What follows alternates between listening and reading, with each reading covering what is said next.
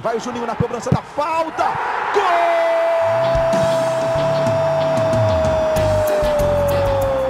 Está entrando no ar o podcast. Sabe de quem? Do Vasco!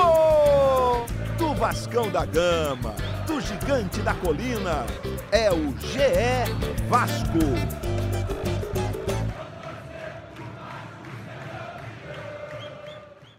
Fala, torcedor vascaíno! Tá começando o episódio 121 do podcast GE Vasco. Eu sou o Luciano Melo. Vai começar a Série B finalmente, a competição que importa para o Vasco nessa temporada. Até aqui, desde o fim de fevereiro, quando acabou a Série A, é tudo pré-temporada. Sábado, 11 da manhã em São Januário, Vasco e Operário, primeiro dos 38 jogos, longa caminhada. Promete ser difícil, mas acho que o Vascaíno tem motivos para estar confiante. Para falar disso, estou recebendo aqui três setoristas de Vasco do GE, casa cheia, elenco completo. Vamos na nossa ordem alfabética. Como é que você está, Fred Gomes? Seja bem-vindo. Não vamos na ordem alfabética. Vamos quebrar esse protocolo hoje. Até vamos vamos na ordem alfabética do A de aposta. Eu não queria que meu amigo perdesse, não que você não seja, eu te amo também, mas vamos pelo A de aposta. Eu ia falar isso depois, mas vamos lá então. Deixa eu apresentar, Fred, deixa eu apresentar. Daí a gente vai dizer, eu quero, eu quero jogar na cara dele por um tempo. Primeiro vou até, tá bom. vou até parecer blazer. Como é que você está, Hector Verlang? Seja bem-vindo de volta das férias. Olá, tudo bem? Tô bem, cara, voltando de férias. Não tem por que tá mal. Por que, que eu vou estar tá mal? Tudo certo. Que bom que você está feliz. Como é que você está, Marcelo Baltar? Seja bem-vindo. Fala, galera. Tô, tô bem, tô bem. Fala, Lulu. Fala, Fred. Feliz aí com a volta do Hector. Parece, parece que nem saiu de férias. Foi muito rápida.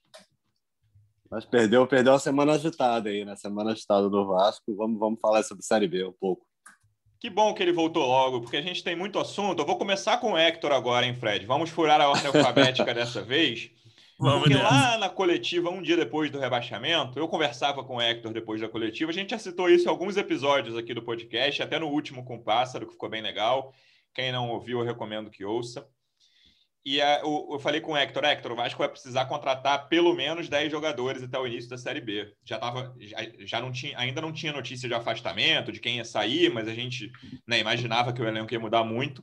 E o Hector falava: você tá maluco? Não tem dinheiro para contratar 10, chance zero. Se contratar 10, vai ser no meio da Série B. Até o início da Série B, nenhuma chance. Aí eu falei, Hector, vai contratar 10 até a estreia na Série B. O juiz apitou o início de Vasco e Operário, acaba a aposta. E aí, enquanto você estava de férias, Hector, o Vasco contratou mais três jogadores, pela ordem, Sarrafiore, Daniel Amorim e Michel, e você perdeu a aposta. Perdi. É isso que você tem a dizer? O que, que, que tu quer que eu diga mais? Perdi. Admitindo, é um fato. Trabalhamos com fatos, perdi a aposta. Só que assim, eu não falei exatamente como tu está colocando aí. Como é que você falou? Me, refresca ah, a minha memória. Ah, não me recordo, mas eu não fui nesse, nesse tom debochado, nesse tom. É, então, assim, você não si, lembra, você não, não lembra assim, o que falou, mas sabe que eu estou errado, não. que eu, não foi assim como eu falei. Não, não, não, não, não. O mérito está correto. Eu defendi essa visão e tu defendeu a outra. Mas eu estou questionando o jeito, porque tu deu uma entonação aí que, né, quis desmerecer. Não, mas, não, eu perguntei não qual foi assim. a sua entonação, você disse que não lembra. O que você lembra é que não foi desse jeito. Exatamente. Entendi, perfeito. Fred, enquanto o Hector descansava. Ah, muita... só, só o seguinte, só o seguinte, desculpa aí. Parabéns, acertou. Pelo menos obrigado. em uma, em uma tu ganhou, né? Tava obrigado, obrigado pelo reconhecimento, Hector. Fred, enquanto o nosso companheiro descansava, o Vasco teve semanas agitadas de saídas e de chegadas. Mas as principais novidades em relação até ao podcast com o Pássaro foram de chegadas, né? O Sarrafiore foi anunciado no dia que a gente conversou com o Pássaro, já tinha o anúncio, e depois vieram mais dois jogadores exatamente nas características que ele tinha citado. É, muito provavelmente o Daniel Amorim, muito provavelmente não, com certeza o Daniel Amorim é o menos conhecido dos 10 reforços que o Vasco contratou é, e se encaixa naquilo ali que o Pássaro falava de jogador centroavante bom na bola aérea. E o Michel ocupa a tal função zagueiro, lateral esquerdo, um pouco volante também. Ele é volante de origem. esse jogador versátil, mas que pode principalmente jogar pela lateral esquerda, uma posição que o Vasco estava buscando mais algum jogador por ali. É verdade. O, o, Michel é um cara que eu gosto muito desde o Grêmio. Assim, eu vi bastante jogo do Michel, inclusive na hora que eu estava fazendo a nota da, do anúncio dele, você falou, Fred, bota aquele gol dele em semifinal de Libertadores. Eu falei, já sei que é contra o River Plate lá na, na Argentina. Eu acompanhei bastante, o cara é bom mesmo. Vamos ver depois dessa lesão que o tirou de ação. Pô, o cara está um ano e três meses sem jogar.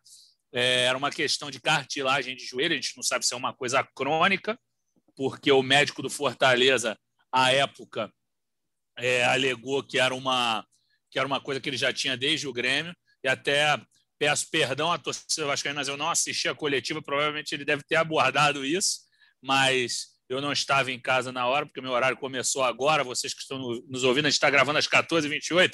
Eu comecei às 14 horas, eu estava fora. Mas, enfim, eu gosto muito do Michel, gosto muito mesmo. É, o Sarrafiore é um cara que eu vi alguns jogos, achei interessante. No Internacional, no Coritiba, eu sei que ele foi muito mal, pegou aquele pênalti lá do Wellington Paulista. E o Daniel Amorim, a gente até estava discutindo perguntas no nosso grupo o Baltar falou, pessoal, sugestão de perguntas. A pergunta que eu faria para o Daniel Amorim é falar, Daniel, se apresenta aí, por favor. Que realmente eu não conheço, não desmerecendo o rapaz, mas a gente não conhece esse atleta e ele tem tudo aí para se apresentar, uma oportunidade da vida dele e que ele vá muito bem com a Cruz de Malta no peito. O que, você achou da coletiva, Hector? Já que você não participou do, né, dos dias de negociação, mas estava é, viu a coletiva que os três, para quem não acompanhou, os três se apresentaram ao mesmo tempo. Daniel, Sarrafiori e Michel. O que, que você achou da, das respostas deles? Acho que coletiva de, de apresentação de reforço é quase sempre a mesma coisa, né? Muito difícil de ter é, uma coisa fora do padrão. Mas eu destacaria é, é, o, o, o, respeito e a vontade de, de estar no Vasco. Eu acho que isso é, é fundamental. O Michel falou que abriu mão de dinheiro é, tinha um contrato bom lá no Grêmio, e, e alguém que abre mão de dinheiro, é, ainda mais no meio como o futebol, eu acho que é algo a ser destacado. E o, o Daniel encarando como uma grande é, oportunidade da vida dele, como realmente é, e o, o Sarrafiori é um, um bom valor aí. Quando o Inter contratou ele, ele tinha, muito, tinha muita expectativa lá em Porto Alegre, mas ele não, não conseguiu comprovar. Então, eu acho que é uma chance de, de retomada para ele. O fato é que, muito mais do que a coletiva, do que os jogadores disseram, acho que é importante dizer que o Vasco está com um diagnóstico correto das suas é, carências e das suas necessidades de qualificar o elenco diagnosticou bem. Se contratou bem ou não, bom, aí é o desempenho dos jogadores que vão nos dar essa resposta. Mas acho muito importante quando o Vasco, pela sua direção, pela sua comissão técnica, enxerga é, é, as coisas que, tão, que foram mostradas nos jogos, nos testes que o Vasco fez, na, nas dificuldades tanto técnicas quanto de, de, de número é, de jogadores para o principal campeonato que vai começar agora sábado, que é a Série B. É, isso eu concordo. É um, foi um diagnóstico quase unânime, né, Baltar? É, principalmente, era um, quando acabou ali, quando o Vasco foi eliminado, porque ainda tinha que disputar a Taça Rio, ficou muito claro que precisava de um meia, de um lateral esquerdo e de um centroavante. Desses três, apesar de o Daniel Amorim ser muito desconhecido, é, o que mais me preocupa ainda é a lateral, porque o Michel não é da posição, né? O Michel não é um lateral de origem. O Michel fez ótima passagem, até o Fred citou que gosta muito dele como volante, foi titular absoluto do Grêmio durante pelo menos duas temporadas ali, mas não, nunca jogou, nunca teve sequência na lateral, né? Já jogou na vida dele, mas nunca teve lá, sequência. Lá, lá, no Grêmio ele jogou muito mais improvisado como zagueiro do que como lateral. Como lateral ele nem jogou lá. Exatamente. Então ele, a gente né, fala, e o próprio Pássaro disse, ah, é um jogador canhoto e tal, mas essa, o diagnóstico correto, mas essa é a posição que ainda me desperta certa dúvida, Baltar. É muito porque o jogador, o jogador contratado não é da posição, né? Porque se você olhasse, é claro que o Vasco apostou na versatilidade, o cara faz mais de uma função, mas a função primordial para ocupar, na minha opinião, era lateral esquerda, e o Michel não é um jogador da posição. É, eu, eu sinceramente eu nunca vi o Michel jogar na lateral, assim, nem, nem me parece assim ser uma característica forte dele. Eu gosto dele como volante da época do Grêmio, né? Ele falou até na coletiva que que ele está muito tempo parado, até citou a pandemia que não tinha nem, quando ele teve que operar, não tinha nem leito em hospital para ele operar, então teve que demorar, ou seja, ele está bastante tempo parado, é, mas vinha treinando, se colocou à disposição para jogar na, na próxima terça-feira já.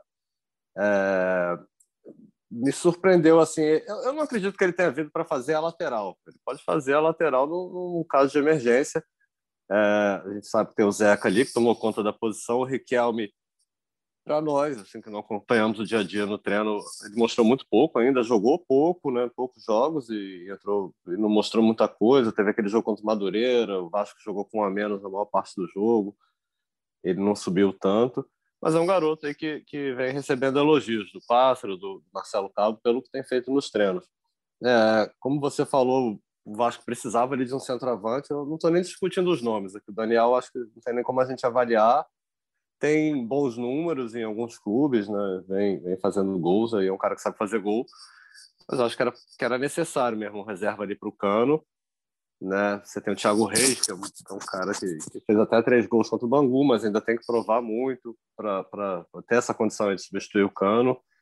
E, e de fato de ter um reserva para o Marquinhos Gabriel, o Sarrafiore eu acho que tem até bola para disputar a posição, não sei exatamente ele como meia, mas eu vi alguns bons jogos dele pelo Inter. No Curitiba, como o Fred falou, ele não foi bem. Mas acho que era necessário mesmo um cara ali para pro, pro, disputar com o Marquinhos Gabriel ali na, na, função de meia. O Morato não foi bem é, nesses jogos, eu não, não gostei. O próprio time caiu muito ali com, com essa formação, né? E ele citou, eles já citaram o pé que pode fazer, mas acho que é bom o Vasco ter mais um, mais um jogador ali para disputar a posição. Eu imaginava, de repente vai chegar ainda, né? Hoje, hoje na apresentação do trio, o Pássaro falou que acabou a primeira etapa da reformulação, que a partir de agora vão ser pequenos ajustes aí, né? Ajustes, ele não falou pequenos não, mas assim, o Vasco fez a, a reformulação, reestruturação como um todo e agora vai passar por ajustes no resto da temporada. Eu imaginava que ia chegar mais um cara de lado, eu sempre falo isso, né? Sempre peço, mas ainda mais com a saída do, era minha próxima do, pergunta. do Thales, né, com a saída do Thales, não teve uma reposição. O Thales não vinha bem, vinha de lesão, mas era um cara que estava para voltar agora já no início da Série B. E bem ou mal, era um, era um jogador que, que ia jogar bastante. Não sabe se ia ser titular agora voltando ou não, mas, mas ia estar ali no grupo e, e assim, não teve uma reposição. O Sarrafiori até jogou no Inter nessa posição, até falou que pode jogar, mas não é a preferência dele. Né? Ele, ele chega e ele disse que vem treinando como meia nesses primeiros treinos enfim, pode ser um cara que pode ajudar ali, mas hoje você tem o Morato, o Peck e o Léo Jabbar, que são os três, né? Mas e o Vinícius está voltando, enfim, o MT também tem essa lesão aí há muito tempo. Posso molhar é, o bico aí sobre isso, Pepe? E o João claro. Pedro, mas eu acho que eu gostaria de, de, ter mais um jogador ali nessa posição. É, eu queria aproveitar o gancho do Baltar pelo seguinte, que ele falou isso do Sarrafiore e o, o, o Eduardo Deconto, que é o, um, um, dos setoristas do, do Internacional, nosso amigo, eu fui falar, na hora de eu escrever a, a contratação dele, eu falei, ô, Deconto, vem cá, eu vi o Sarrafeiro jogando algumas vezes de ponta, eu trato como meia atacante ou como meia? Ele falou, Fred, ele é meia, mas é justamente questionou-se por que, que ele foi escalado tantas vezes aberto aqui, porque ele não rende jogando aberto. Então, tem essa questão do Sarrafiore não render jogando aberto, e ontem, para mim, o Morato, por mais que ele tenha falado, ah, eu ajudo onde for, ele deu uma coletiva ontem, ele falou duas vezes, minha preferência é pelo lado direito. Falou, claro que eu quero ajudar, jogo na lateral esquerda, jogo no. Mas quando o jogador é vaselina, com todo respeito à classe, quando o cara não quer perder a vaga, ele fala: ah, não, eu jogo em todas. Onde o professor quiser, eu me adapto. O Morato falou isso, mas ele falou: minha preferência é pelo lado direito. E eu acho que o último jogo deixou bem claro que o meio-campo, a meia mesmo ali, a criação, a 10 não é para ele. Ele merece o número 10 lá, caiu bem, combinou, está identificado, mas a função de 10 não é a dele. Os dois jogos contra o Botafogo, ele foi bem mal, assim, Sim, na, na, é posição é centralizado, né? E, e, e, não sei se por esse motivo o Vasco foi mal nos dois jogos. Exatamente. Sim, Acho que foi é. o conjunto de mudanças ali no setor ofensivo, né? Não ter uma, um cara com as características do Marquinhos Gabriel. E aí mudou quem estava jogando pelos lados. O Morato era uma boa peça, tanto que no início do segundo tempo ali do segundo jogo contra o Botafogo, que foi o melhor período do Vasco no jogo, ele sofre uma faltinha boa. É, não, ele jogou direitinho naqueles 20 minutos, ele logo saiu, né? Acho que com 19 minutos, ele na hora da parada técnica, foi, ele foi pediu substituição. É, e aí é, foi até aquele chute do Peck, que foi perigoso, foi o melhor momento do Vasco naquele jogo ali. E eu, assim, eu ainda vejo, vamos lá, eu, o Fred gosta de dizer que eu sou pessimista. Vou dizer uma coisa aqui que não chega a ser tão ousada assim. Acho que o Vasco tem o melhor elenco da Série B, Fred, para você não, não dizer que eu sou sempre pessimista. É, então, a gente pensando, ah, precisa contratar um jogador de lado, um atacante de lado? Na minha opinião, precisa. É, mas é o fim do mundo? Acho que não. Se esse time render, não vou nem dizer render o auge de cada jogador, que a gente já conversou várias vezes aqui, que o Vasco apostou em jogadores que né, já, já estiveram no auge, muitos deles em grandes clubes, e, e vinham em, em, momento de baixa. Se, se o Vasco joga, se, se, do time titular metade jogar no auge, o Vasco vai passear na Série B, mas eu acho que não é o caso. É, ainda assim, Hector, é, você vê da mesma forma essa questão do elenco? Eu acho que falta um atacante de lado. Ainda não sei se Figueiredo, Laranjeira, Vinícius, os que eu mais, desses aí, que quem eu mais gosto é o MT, mas eu prefiro o MT centralizado a jogando pela ponta. É, você vê essa necessidade de reforço para o lado ou acha que não, Hector? Eu acho que o Vasco deveria contratar sim um jogador para o lado. Acho que por mais que o Thales estivesse em uma fase técnica, é, ele seria um jogador muito importante para o Vasco na Série B. Eu acho que ele ia deitar na Série B, com uma competição que o nível é bem mais baixo e acho que a ausência dele vai fazer falta ao Vasco também. É... Eu não sei avaliar se o Vasco tem o melhor elenco da Série B, sinceramente. Eu não tenho conhecimento de todos os elencos é, da Série B, mas certamente, se não é o melhor, é um dos melhores. O que eu sei é que eu discordo do guia da Série B que o Globoesporte.com publicou, que botou o Havaí como primeiro é, com todo respeito ao Havaí, acho que o, o Havaí não é o primeiro. Quem seria o primeiro, na sua opinião? Ah, eu acho, eu que acho. Pode, acho que pode ser o Vasco, eu acho que pode ser o, o, Cruzeiro, com todas as dificuldades, pode ser. Eu acho o, o, o Náutico é, tem boas peças. É, eu vi alguns jogos do, do, do Havaí no Catarinense, que eu tenho um amigo que trabalha no, no Tubarão, e eu, às vezes eu dou uma acompanhada. E, pô, o time lá, na minha visão, não é para ser o, o, primeiro. Mas, enfim, é, voltando ao que eu estava dizendo, é, sim, teria que contratar um, um jogador para o lado para substituir o Thales, e eu não vejo uma necessidade de contratar um outro lateral esquerdo, vocês estavam falando aí antes. Acho que o Zeca é o titular e acho que o Vasco tem possibilidades de, de improvisar ali, seja o MT, seja o Riquelme, é, que não seria uma improvisação para um, dois jogos eu acho que teria essa necessidade caso o Zeca se machuque, por exemplo, ou, sei lá, saia do Vasco. Aí sim, mas eu não, não acho que o Vasco deveria é, gastar os poucos recursos que tem nessa, nessa contratação. Até porque não é uma posição muito comum, né, Hector? Assim, comum não, não é fácil de se achar lateral esquerdo é, assim, no mercado. Né? É. Esse detalhe. Eu acho que o Vasco é, supriu as carências que tinha aí de, de grupo, acho que, é, como eu falei, diagnosticou bem mas agora tem uma lacuna aí do Thales, porque eu acho que não ter o Thales é, é algo que pode vir a ser um problema. Daqui a pouco o Cabo aí vai, vai achar alternativas, já estava achando que o Thales não estava jogando, né? É, mas eu acho que o Thales ia ser titular e ia é, ser um dos destaques do, é, dessa Série B. E tem uma questão que dos três ali que jogam pelo lado, Léo Jabá, Peck Morato, é, eu tenho a impressão, isso aí né, não ouvi da cada boca deles, é uma impressão minha, de que os três têm mais facilidade de jogar pela direita. O Léo Jabá, assim, os melhores jogos do Vasco ali no, no, Carioca, quando precisava fazer gol ali na reta final, quase eliminado já, mas o Vasco fazendo gol no segundo tempo, contra o Rezende, com certeza, que foi o último, e teve mais um que o Vasco ganhou, não vou lembrar o adversário, que as melhores jogadas do Vasco no segundo tempo inteiro foram o Léo Jabá pela direita. O Morato também falou, né, nessa própria coletiva que o Fred já citou aqui, o Morato disse que prefere jogar pela direita. Quem tem jogado mais vezes pela esquerda é o Peck, mas eu também tenho minhas dúvidas se é o, o lado preferido dele. Então tem esse esse buraco ali por esse, principalmente por esse lado esquerdo, Baltar. É, o Peck, ele, você citou o Peck, eu achei que as melhores partidas dele, ele jogou bem nos dois lados, né? No brasileiro também chegou a entrar pela esquerda, mas, mas eu achei que as melhores partidas dele foram pela direita, ali no início do Carioca. E aí depois com a, com a entrada do Morato, tá, o, o Marcelo Cabo ajustou. E aí fica ali só o Jabá. Enfim, eu, eu como a gente fala, como o Vasco está falando também, eu acho que agora é uma questão de ajustes, né? Tanto a, lateral, pode chegar um lateral, pode chegar mais um atacante de lado, que eu acho que precisa, mas não é emergencial. Assim, Para começar a Série B precisa de um cara. Eu acho que vai precisar ao longo da temporada. Né? E aí, assim, tá, tá abrindo janela, às vezes pode pintar algum reforço lá de fora, enfim, Aí tem, tem mil possibilidades. Até o Bruno César, né? A gente está falando aqui, o contrato dele está acabando agora lá no Penafiel, né? De, de, de, Portugal, mas eu, não, eu imagino que ele não vai ser aproveitado até pelo, pela questão do salário. Mas enfim, eu acho que vai ter uma movimentação, vão chegar jogadores. Mas como o Vasco está falando, o Pássaro, o Cabo, é questão de ajuste agora. Esse mais ou menos o elenco. A gente imagina que possa sair alguém também. É... Só pegando as minhas próximas é. perguntas, essa parte da saída era a próxima para o Fred. Estamos querendo, querendo te derrubar, Luciano. Não entendeu ainda?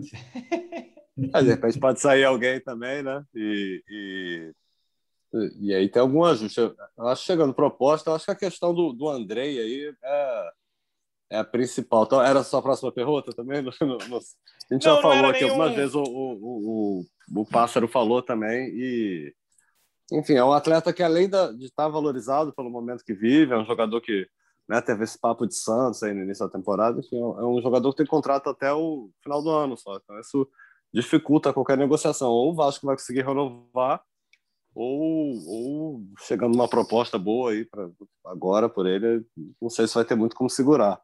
É, eu Mas, diria nem é... que é proposta, quando o cara tem seis meses só, é proposta razoável, né? Proposta razoável, é, acho que vai é, render. Pois é, pois é. Chegar uma proposta para render algum dinheiro ainda, mas o André é um jogador importante para esse elenco. Nesse momento é fundamental para o time do Vasco. Com a chegada do Michel aí, o Michel é um cara experiente, enfim, já jogou, a gente já viu que joga muita bola, tem essa, essa, esse problema físico, a gente não sabe como ele vai chegar, mas é um cara que, que vem para pelo menos disputar a posição, né? E, e, ele joga ali na função do, do André. Não sei se essa contratação pode ser já prevendo uma, uma eventual saída do André, mas é um cara que chega para disputar a posição ali. Eu acho que o André é titular nesse momento, mas, mas ganhou uma sombra. Né? É, tem o Rômulo também, né? A, a pergunta não era nem de do André especificamente, Fred, mas eu, assim, é uma sensação também, como eu, como eu falei a história do, do lado esquerdo, do, dos atacantes, eu tenho a impressão de que a diretoria, é, e ninguém falou isso com todas as letras, é uma sensação que eu tenho vendo as entrevistas, principalmente do Pássaro, que a diretoria conta com mais uma venda esse ano ainda para entrar mais um dinheiro ali, sei lá, em julho, agosto no máximo, que seja, quando fecha a janela europeia. É, eu tenho essa sensação de que o Vasco pretende vender mais um jogador em 2021 ainda. Concordo contigo. Eu acho, na verdade, que quem estava em segundo lugar na fila não era nem o André, até pouco tempo, era o Bruno Gomes, mas como ele sumiu, né, coitado? Ele, ele é um jogador que é tão bom, mas caiu, perdeu a oportunidade. Ricardo Graça era outro que estava super valorizado sendo convocado por seleção olímpica e tudo mais, já não foi convocado para última. O Ricardo, aliás, eu acho que vai recuperar esse espaço. O problema é que o Castan estava bem também e dificulta, porque o, já deu para ver que o Cabo gosta de um zagueiro canhoto e um destro. Isso é fato, os dois últimos jogos mostraram isso. Num ele colocou o Miranda, no outro ele colocou o Ricardo Graça. Então, eu acho que o, o caminho mesmo mais fácil, talvez, como você disse, menos rentável seja o Andrei. Para não perdê-lo de graça, talvez tenha que aceitar um valor bem abaixo do, do esperado. Então, não tem muito o que adicionar sobre isso. Eu acho que o Vasco fecha em um, sim, mas de repente, se valorizar outro, se eventualmente o Andrei sai logo de cara, o Bruno entra bem, talvez consiga vender também, que ele já está na bola para ser vendido há um tempo. Eu acho só que o Ricardo ainda talvez aguarde um pouco mais, mas é um jogador para ser aproveitado ter mais oportunidades. Eu acho que a sequência de jogos vai oportunizar. Eu odeio isso. Eu, meu Deus, eu não queria falar oportunizar, mas não quero que corte, não. É que eu, eu, quando os treinadores falam isso, estou oportunizando, vou oportunizar, eu acho um, um titei, sabe? Aquele vocabulário do Tite, grila, mas enfim, eu acho que vai rolar essa oportunidade. Nada contra o treinador da seleção, só o discurso dele que é chato mesmo. Vamos nessa. Hector, então vamos ficar no, nos clubes grandes, né? Você disse que discordava ali do, da avaliação do Havaí em primeiro. mas não viu todos os, os clubes das, das, que vão jogar a Série B. Pensando Vasco, Botafogo e Cruzeiro, eu, eu consegui ver alguns jogos do Cruzeiro nessa temporada, vi muitos jogos do Botafogo. É, acho que o Vasco está provavelmente dois degraus acima do Botafogo e meio degrau acima do Cruzeiro. Um degrau, vai lá, para sair do muro. Um degrau acima do Cruzeiro e dois acima do Botafogo. Você acha que é por aí? É por aí, mas eu acho que o Vasco está muitos degraus acima do Botafogo. Não sei quantos. Não mostrou isso muitos. na final da Taça Rio, né? Tudo bem, mas uma coisa é um jogo mata-mata, um jogo que vale ali um, um título que, enfim, não valia muito, mas era uma taça. O Botafogo fez toda uma, uma preparação para essa partida, assim como o Vasco fez, mas eu quero dizer que o Botafogo valia muito mais, assim, porque era a chance de provar, de dizer que a gente não é, não está tão mal assim. Eu acho que teve outros fatores eh, emocionais, de, de preparação de, de, de, um jogo específico do que, prepara, do que um campeonato como um todo. Acho que o Vasco chega muito melhor para a Série B do que o Botafogo, apesar de no confronto direto não ter ido bem. É, e acho que está um pouquinho acima do, do, Cruzeiro, mas pouco mesmo, porque é, o Vasco apresentou um rendimento muito melhor do que o Cruzeiro apresentou é, nesse início de temporada. Mas acho que o, o Cruzeiro tem é, condições de melhorar, não sei se vai conseguir, e, e, o Botafogo eu vejo muita dificuldade assim de melhora com as atuais peças que tem. Então acho que essas diferenças são bem, bem claras. Sobre o Operário, que é o primeiro adversário no sábado às 11, Baltar, tem várias peças conhecidas ali, né? Vários jogadores aqui. Estava até olhando o, o, elenco deles, principalmente do Botafogo. Tem Leandrinho, que até fez gol em final ali contra o Vasco em 2016, aquele ano que o Vasco foi campeão com gol do Rafael Vaz. Tomás Bastos também passou pelo Botafogo. E aí o Pimpão, que passou pelo Vasco e pelo Botafogo. Tem o Pedro Ken, que, passou no, que jogou no Vasco. Ricardo Bueno, que jogou no Palmeiras. Alguns caras conhecidos. E o Pimpão fez o primeiro gol do Vasco em Série B. Na estreia do, de 2009. Vasco 1, Brasiliense 0 em São Januário. São Januário cheio. Foi 1 a 0 o jogo foi difícil. Acho que, se eu não me engano, o gol foi tipo 30 do segundo tempo, 20 muitos do segundo tempo, alguma coisa assim e o Pimpão fez esse gol. É, são alguns jogadores, até você cobriu o Botafogo alguns anos antes de cobrir o Vasco, Baltar. Tem algumas caras bem conhecidas por ali nesse time do Operário. É, pois é, eu, na época que eu cobri o Botafogo, o Pimpão jogou lá. Eu peguei, peguei fases, apesar dele ter saído mal, assim, eu peguei fases muito boas do Pimpão lá, né? Ele se tornou maior. Aquela Libertadores, ele estava jogando bem, né? 2017. Libertadores, é. O, Leandrinho era uma promessa, camisa 10 da base, que subiu, nunca, nunca vingou, mas teve muito problema de lesão lá, mas era um bom jogador, assim, tinha talento. E o Thomas Baixo chegou como. Eu lembro que em 2015, a gente, a gente já até citou aqui no, no essa reformulação do Botafogo em 2015, chegaram 17 jogadores, acho. E, e, o Thomas era uma das principais apostas, assim. Eu lembro que foi uma das negociações mais difíceis e e chegou e não vingou. Fez um gol importante numa vitória sobre o Flamengo, no Campeonato Carioca, mas, mas depois sempre não conseguiu nem se firmar como titular naquele time. O Marcelo mas... Baiano eu cobri, o teu xará, o Marcelo Baiano, volante, que era Ele do tá Botafogo. É bem fraco, pelo menos na página do elenco tá. Ah, ele tava na final do Carly. Esse também jogou final com o Vasco, mas que o Botafogo ganhou e ele foi substituído, se eu não me engano, no intervalo. Assim, a torcida não entendeu nada. Era o Valentim, técnico, não era? Era, era. Não entendeu nada ele que ele escalou de titular e, e logo é. saiu. Errava muito passe, não tinha uma marcação tão efetiva, veio com uma com status do do Vitória, mas não deu certo não. Não lembro se ele veio, ele na verdade não veio direto do Vitória, ele veio da, ah, é, é, do mundo Oriente árabe. Médio, é. É, e tem o Odivan também, né, Luciano? Cortei o Marcelo todo, coitado. Mas pô, hoje eu estou em trujão, que nem diz o Edmundo, estou me metendo direto. Mas eu tinha que falar do Marcelo Santos. O Operário, só para a gente falar de, de campanhas, Fred, ele fez a melhor campanha da primeira fase do Campeonato Paranaense. Foi, fez 23 pontos em 11 jogos. E aí, mas nas quartas de final ele sofreu muito contra o Azuris. É, perdeu o primeiro jogo 1x0, ganhou o segundo 1x0 e só passou nos pênaltis, 4x3 nos pênaltis. E o campeonato não acabou lá, até porque está com é, toque de recolher, não está podendo jogo em Curitiba. É, a semifinal. na tabela agora aqui é semifinal, né? É, tá na semifinal contra o Londrina, que até está na, tá na Série B também. E, e, na Copa do Brasil, o Operário também jogou contra o time paranaense. Foi um jogo super difícil, era jogo único ainda, né? E perdeu para o Coritiba 3 a 2 O Coritiba vai enfrentar o Flamengo na próxima fase. É, foi eliminado pelo Coritiba, que fez uma campanha bem pior que a do Operário no Campeonato Paranaense. O Coritiba ficou em nono lugar, nem conseguiu passar para as quartas. Foi uma campanha vergonhosa também, vai jogar a Série B. É, são indícios, Hector, de que é um time que vai que assim, que vem para brigar na Série B, eles têm, é um time com, com certa condição financeira né, para os padrões da Série B. Acho um bom teste para esse início, com todo o pouco conhecimento que a gente tem do operário, mas só estudando os nomes conhecidos e o que eles fizeram na, na temporada até agora. É, eu acho que sim, até porque o, o, a última impressão do Vasco não foi boa, né?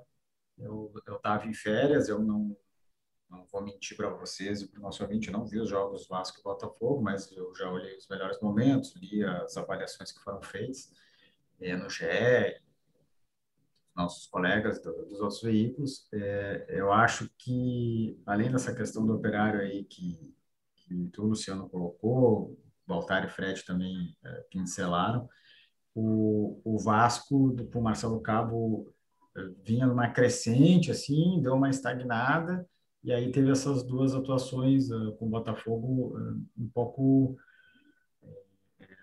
Eu ia usar a palavra preocupantes, mas eu, eu quero retirar essa palavra, um pouco abaixo do que já apresentou. É, e talvez o Vasco encontre adversários, talvez não, com certeza o Vasco vai encontrar adversários que vão é, jogar atrás da linha da bola, explorando contra-golpe, dando toda a responsabilidade de criar é, é, para o Vasco, e às vezes a coisa pode não acontecer, como não aconteceu nesses confrontos com o Botafogo. Então, é, dado que o, o Vasco está nesse, esse decréscimo, digamos assim, é, é um, um, jogo importante, é um, é um, desafio importante, é estreia, é bom começar ganhando, né? daqui a pouco tropeça e pô, já, já surge uma dúvida aqui no início do ano com, com o Carioca um pouquinho uh, com mais cara de time tinha deixado de lado, essa dúvida já volta e não é, não é bom começar com, com dúvida.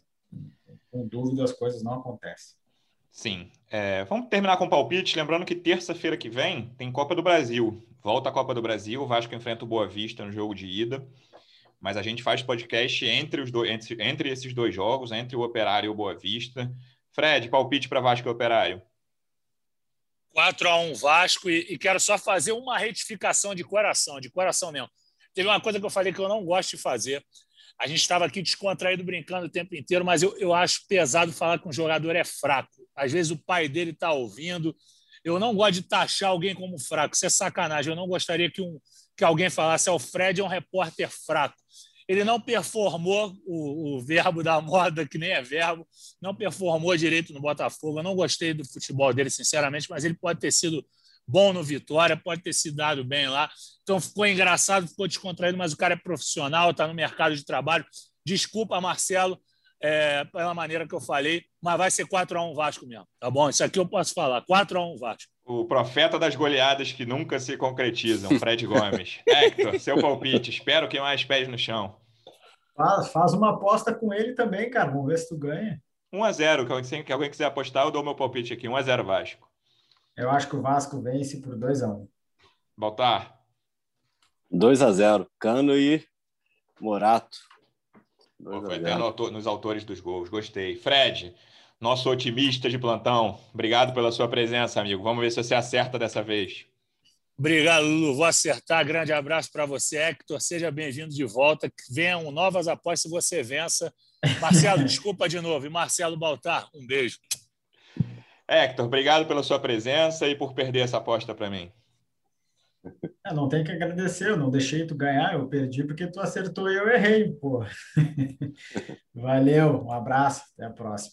Mas eu te agradeço por educação. Baltar, obrigado mais uma vez, até semana que vem, amigo. Valeu, valeu, bom teu Hector aí. Você sabe que esse podcast eu acho que foi feito só para você zoar o Hector. Assim, né? Você não teve não, faltou dessa semana. Pô, tem, tem que zoar o Hector. Então, não, é mas, isso, a, mas a, zoação, a zoação era justa, ué. ele ganhou, mais é que zoar. Tá Valeu, bom. galera, pela, pelas boas-vindas aí, tava com saudade de vocês. Torcedor Vascaíno, obrigado pela audiência. Boa estreia na Série B para todos. Até semana que vem. Um abraço.